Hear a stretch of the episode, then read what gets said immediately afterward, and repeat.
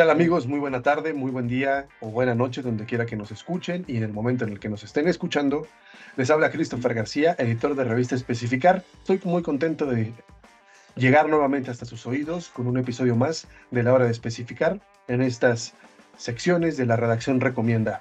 Como en cada ocasión, tengo el gusto de compartir los micrófonos con mi colega y amigo Ángel Martínez.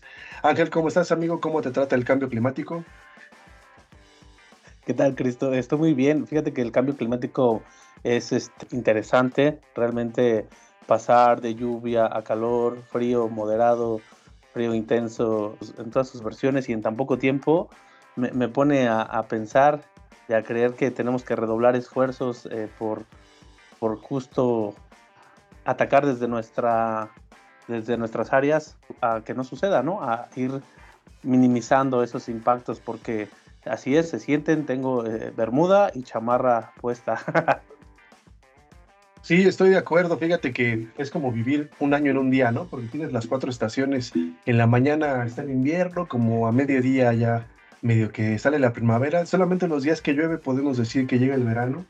Y ya en la tardecita los, la puesta de sol se ve bastante otoñal.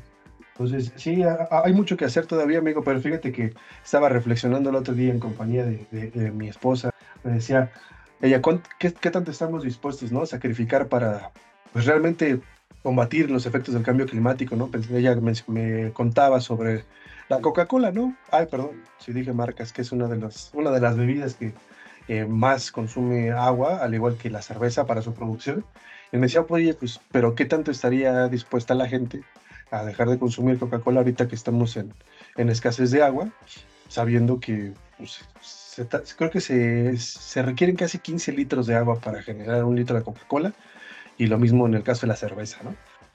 Qué interesante que lo menciones porque yo también he reflexionado por mi parte acerca del, en el caso de la movilidad, por ejemplo, siempre soy como pro bicicleta, siempre he dicho que sería mucho más conveniente fomentar una cultura vial de la bicicleta, ¿no? En, todos sentidos, o sea, a gran escala como países de Europa, como Holanda o Países Bajos, no sé cómo se llama ahorita, pero que tienen esta, esta cultura de, pues, transportarse la mayoría de, la gente, de oficinistas sobre todo, en, en, este transporte, ¿no? Esa, esa parte a mí sí me queda muy clara.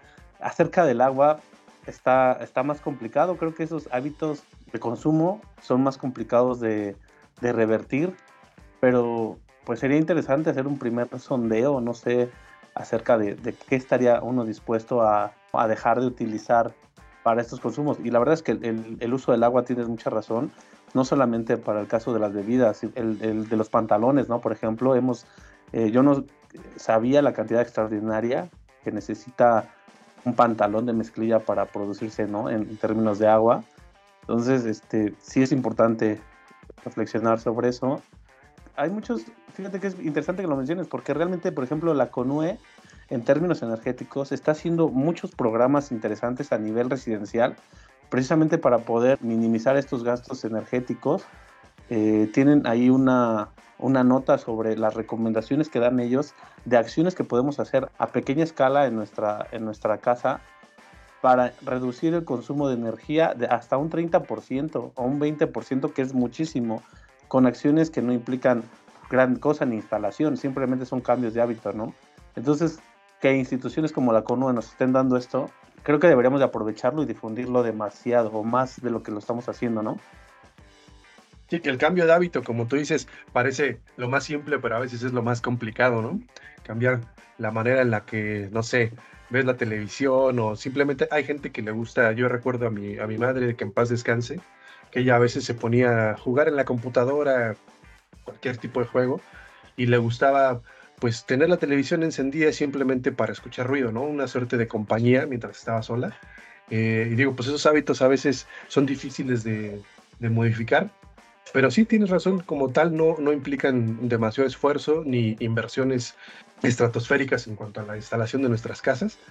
Pero pues bueno, por ejemplo, en el, en el tema de la movilidad que tú señalabas, amigo, estoy de acuerdo, estaría padrísimo que hubiera mucha más infraestructura eh, de ciclovías y, y, sobre todo pues mayor conciencia también del automovilista, ¿no? Que, creo que en general, eh, más que ver lo positivo, pues se ve como un, no sé, como, si, como una invasión de, de la vía, como si el automovilista fuera el, el propietario de la vía pública, ¿no? Pero por lo pronto contar con, eh, con más bicicletas en la calle, creo que no solamente te lo agradecería el medio ambiente, sino también este, pues, los ladrones, ¿no, amigo? Habría, habría como que más de dónde agarrar.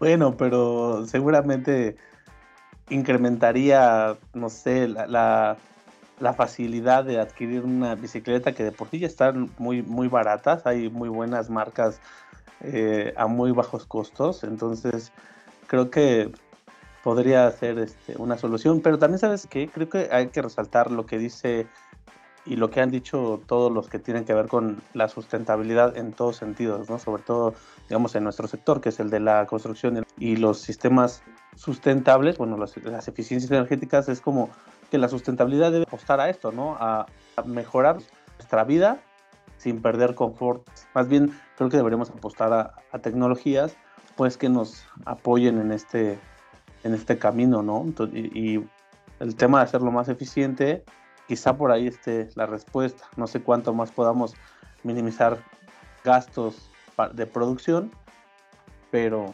bueno, hacia allá es a donde tiende la sustentabilidad, ¿no? Y el Net Zero, por ejemplo, que hemos hablado bastante ya en la revista.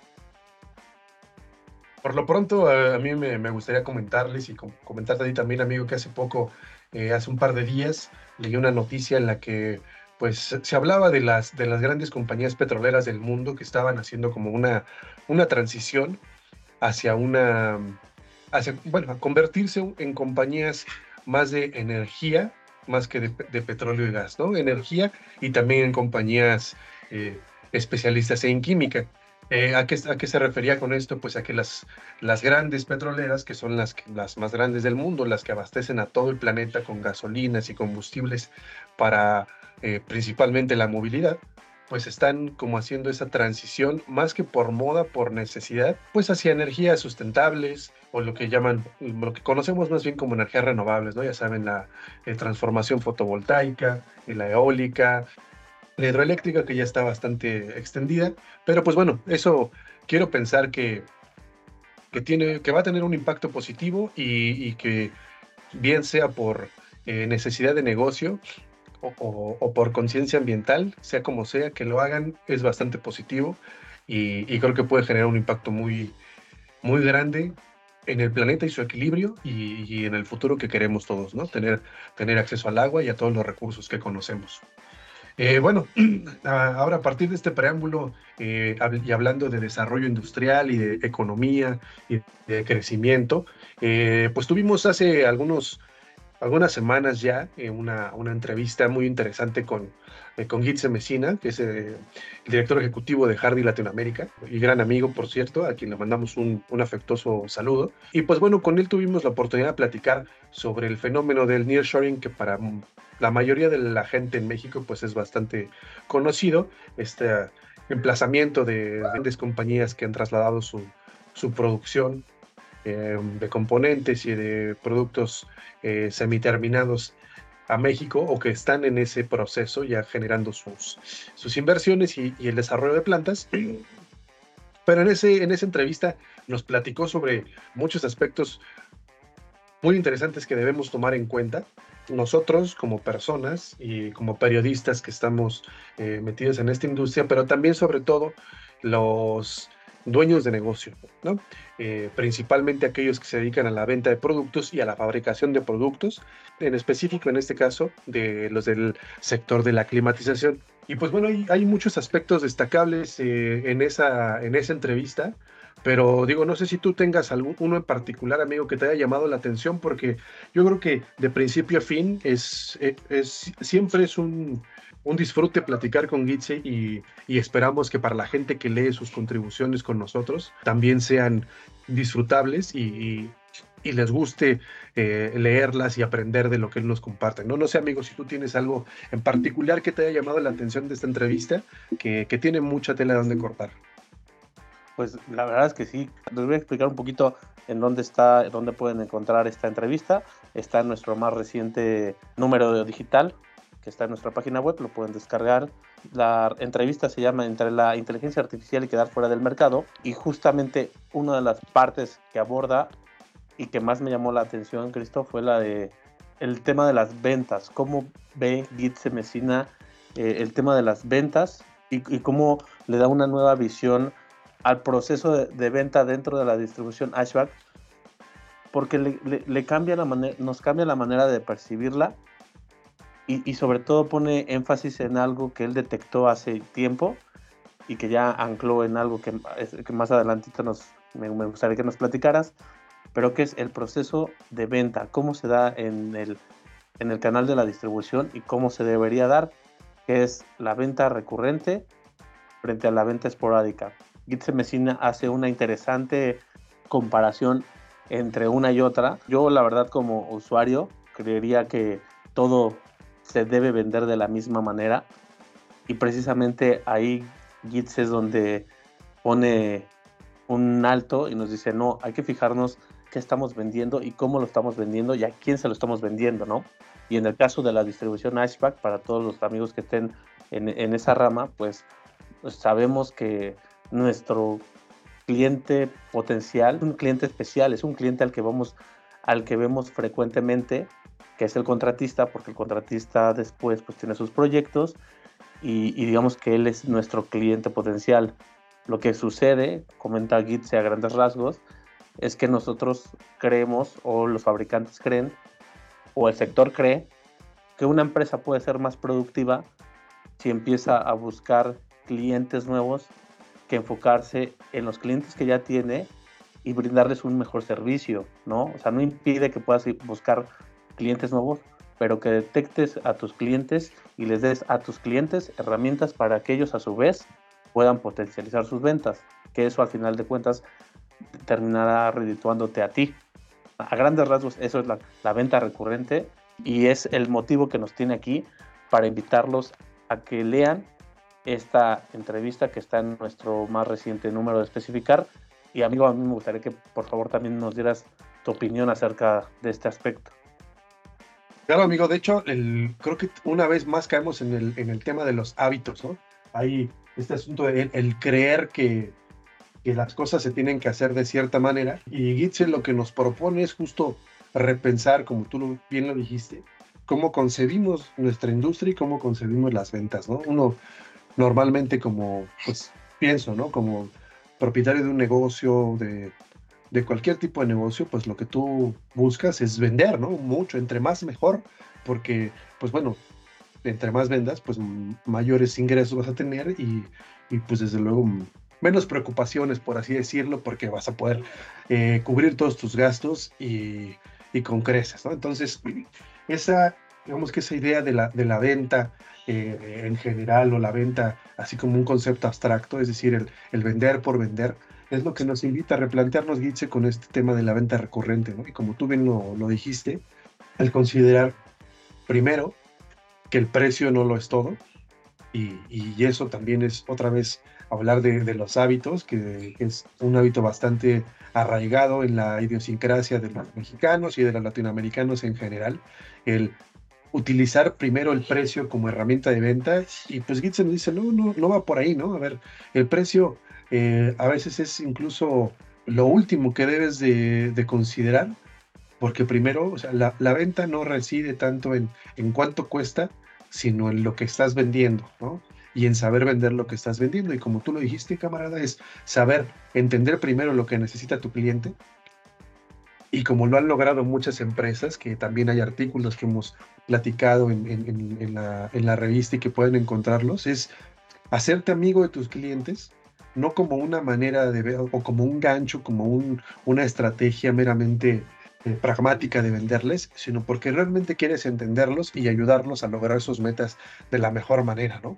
Entonces, creo que ese es el, meollo del asunto, el, de la venta recurrente, el saber entender al cliente y de ahí partir para poderle vender lo que necesita, ¿no? No lo que tú quieres venderle, sino lo que él realmente necesita. Sí, claro, la verdad es que en, todo el trabajo que ha hecho Gitze todo este tiempo, que si no me equivoco son ya siete años los que tiene aquí eh, la división Hardy México ha, planteado una trayectoria importante de cómo beneficiar al distribuidor en este caso. A mí lo que me agrada muchísimo, hablando de Gitse en general y de la metodología Hardy, es cómo han ido evolucionando.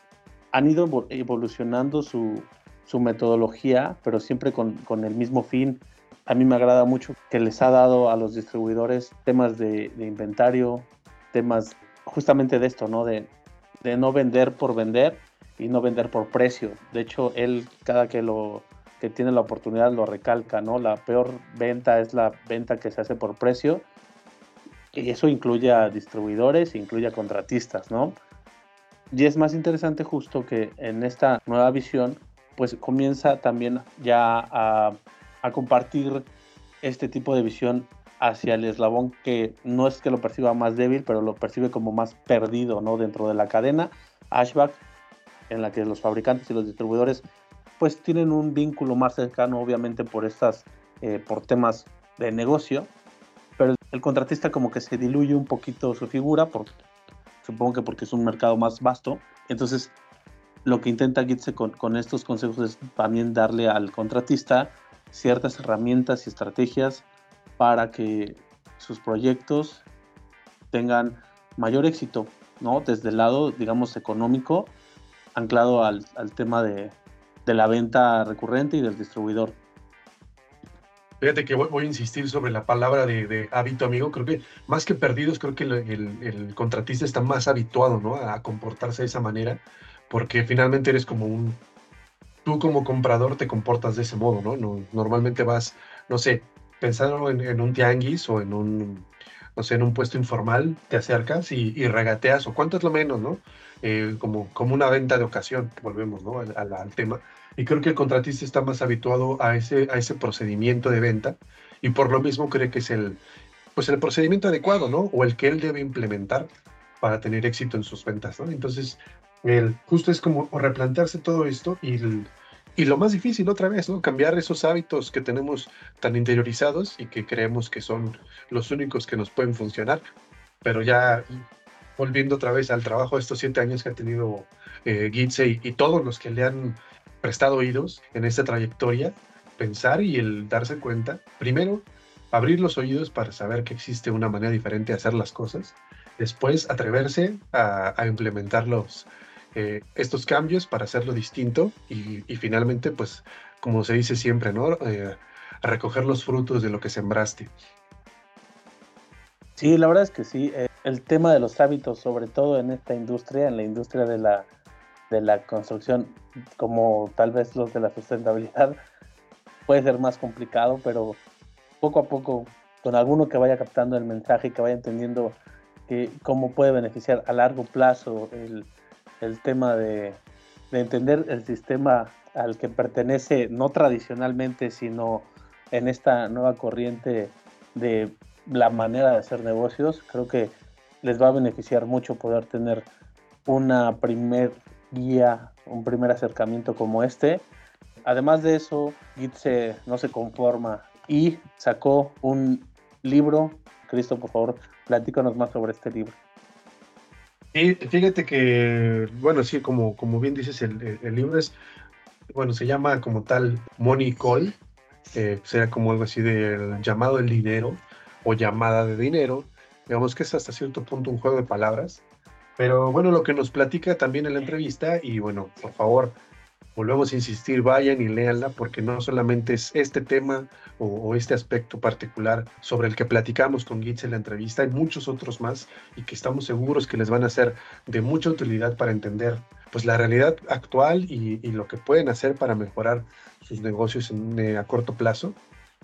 Eh, bueno, lo que nos dice es que lo que él buscó en este libro es justamente poner al lector en los zapatos de alguien que está buscando la respuesta a, a cuál es el modelo de venta ideal para una industria donde la venta es recurrente. Entonces él, cuenta que lo, hizo a manera de novela, porque es, la mejor manera de, poner a alguien en una situación y irlo llevando de la mano para, eh, sobre estos eh, aspectos en los que se, con los que te vas enfrentando, estas problemáticas y cómo lo va resolviendo en primera persona para entender justamente ese proceso de, descubrimiento, de entendimiento y, de llegada a la meta, ¿no? Así que llegar a la, a la ítaca de las ventas.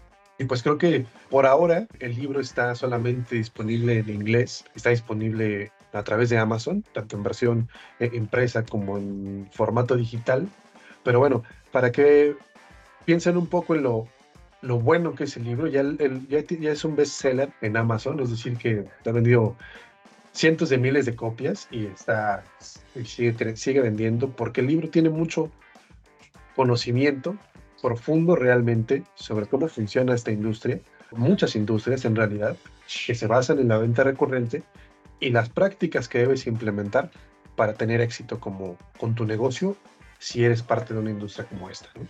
Entonces, creo que lo único que faltaría es que ustedes se decidan también a acercarse primero a la entrevista y si les gusta, que de lo cual no tengo duda, que les va a gustar, eh, que después se decidan a ir a, comprar el libro si hablan inglés o estar pendientes a que salga en su versión en español, que prometió Mesina, me lo dijo eh, de viva voz, si el libro es un bestseller en Amazon, lo voy a sacar en español. Entonces voy a tener que, que, pedirle que cumpla su palabra y ya que esté disponible, pues les vamos a avisar para que puedan comprarlo y aprender todo lo que, todo lo que puedan y más de ese libro y de, de los consejos que tiene Gitze, ¿no? A través de esa, de esa novela o de ese, libro de ventas novelado quizás sea la, más adecuada descripción. Y bueno, también para los que todavía no podamos acceder al libro, los invito a que estén pendientes porque Gitze Mesina y Hardy Latam van a tener por ahí esas actividades. Eh, nosotros les informaremos puntualmente. Casi estamos seguros que por ahí de septiembre va a tener una reunión interesante donde pueda hablar de, estos temas, entonces los invitamos a mantenerse pendientes y también a que pues le echen un ojito a toda la, a toda la revista, no desmerece, la, la entrevista está interesantísima, pero tenemos temas que complementan muy bien el número, si no en ventas, en todos los demás temas que manejamos. Sí, y que finalmente son temas que también les van a servir eh, en sus negocios, ya sea que ustedes se dediquen a, a los proyectos, al diseño de sistemas, que sean contratistas, que se dediquen a la plomería, a los sistemas contra incendio, que se dediquen a, la climatización, eh, a la sustentabilidad. Eh, como siempre, tenemos, le ponemos mucho empeño y mucho corazón a cada edición, justamente pensando en ustedes, en servirles a ustedes. Ahora sí que eh, predicando con el ejemplo, tratando de entender a nuestra audiencia y de brindarles el mejor servicio. Solamente quisiera, eh, si me lo permites, camarada, invitar a todas eh, las personas que nos están escuchando a que, pues bueno, nos visiten en nuestro sitio web, que es www.especificarmag.com.mx, que se dediquen ahí a explorar todo el contenido que tenemos, que estoy seguro que más de una de las notas que tenemos disponibles será de utilidad y de interés para ustedes. Y que desde luego nos sigan en nuestras redes sociales, en Instagram, en Facebook, en X, en LinkedIn, en YouTube, que también tenemos ahí contenido disponible, y en TikTok, desde luego. Eh, para los que les guste más esta interacción multimedia, más los videos cortos, pero que también estamos desarrollando, pensando en ustedes y en eh, informarles sobre las últimas tendencias tecnológicas y pues bueno, que busquen especificar MAG, que ese es el nombre de nuestro perfil en cada una de estas eh, redes sociales y que nos dejen sus comentarios, ¿no? Porque también de lo que ustedes nos digan aprendemos y podemos desarrollar nuevas cosas que sean de utilidad para ustedes. Oye amigo, hay que decirles también que por ahí en la entrevista van a leer el mejor consejo que nos puede dar Gitze, ¿no? Acerca de, vale lo mismo el que sabe leer y el analfabeta, si el que sabe leer no lo hace. Se los vamos a poner después de su viva voz, pero creo que esa sentencia vale muchísimo la pena porque es, es una realidad. Tenemos mucha información y, y no nos gustaría que pasara desapercibida por ustedes. Pues ahí lo tienen amigos, no queda más que decir que desearles eh, una excelente tarde o mañana o noche para los que les gusta desvelarse y, agradecerles por escucharnos, por mantenerse pendientes de nuestros contenidos y de la información que tenemos para ustedes. Eh, gracias también a ti, amigo. Como siempre, es un placer platicar contigo, compartir ideas y escuchar tus siempre atinadas intervenciones. Y finalmente, pues desearles, como siempre, y se ha hecho una tradición, un excelente momento. Entonces, comienzan siempre diciendo que no, en vez de tratar las mejores prácticas que ya están comprobadas que funcionan en el mundo entero.